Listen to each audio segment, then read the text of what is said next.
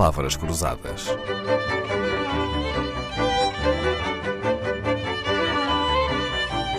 Porque quase tudo é uma questão de semântica.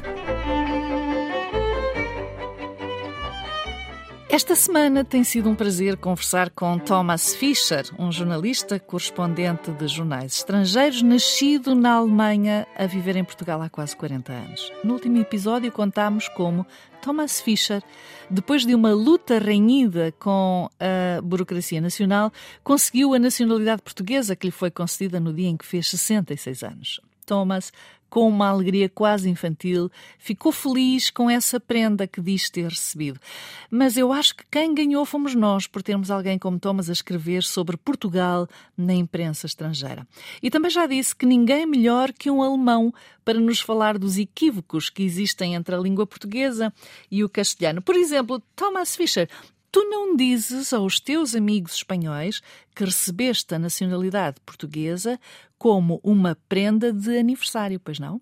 Não, não falei um, em prenda, porque uma prenda em espanhol é uma peça de vestuário. Uma prenda em espanhol uh, seria um regalo. E, uh, portanto, uma prenda em espanhol pode ser uh, um abrigo, que é um casaco quente de inverno, por exemplo, enquanto uh, o abrigo em português é uma casita, um teto que protege, por exemplo, pessoas à espera de um autocarro uhum. uh, contra vento, frio ou chuva. Um, em Espanha, uma compra de ganga não é uma compra de calças, calças de ganga. De ganga é uma compra vantajosa, eh, porque as calças de ganga lá se chamam eh, vaqueiros. Ah, os jeans são os vaqueiros. Uhum. Mas, Thomas, em matéria de vestuário há que ter muito cuidado mesmo, para não acabarmos numa situação muito confrangedora, não é? Mais do que estes equívocos. Hum.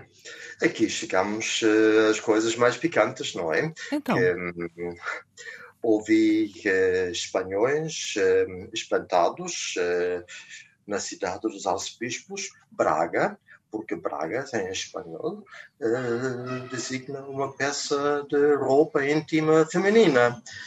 Ok, a Espanha tem uma, uma, cidade quase equivalente, Cuenca, que tem só um bispo, uhum. não tem arcebispo, mas tem mais um N, mas sempre é suficiente para, para alimentar fantasias, não é? Sim, faz-nos lembrar uma palavra portuguesa.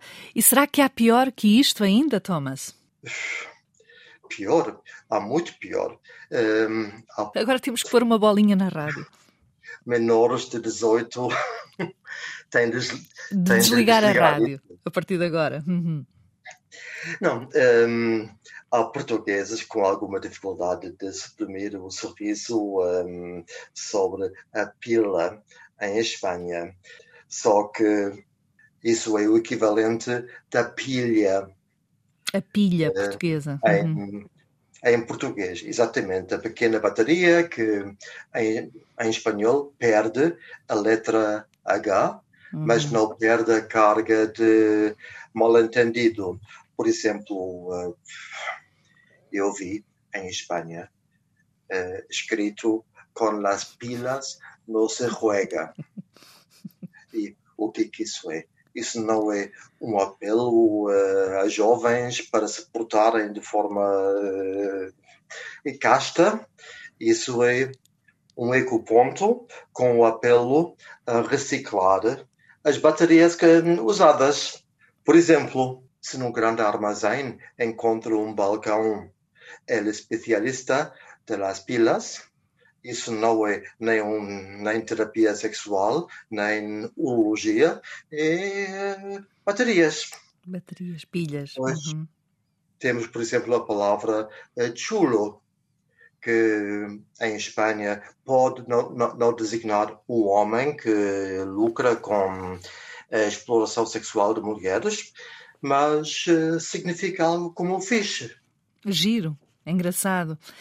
Thomas, e quando uma coisa é bonita, uh, gira, os espanhóis dizem que é mono, enquanto por cá, monos São coisas sem graça, fora de moda ou gastas, de que nos queremos ver livres o mais depressa possível. Pois é. Moníssimo. É. Uhum. Thomas Fisher ainda tem mais para nos contar sobre os falsos amigos linguísticos, por isso volta amanhã. Palavras Cruzadas, um programa de Dalila Carvalho.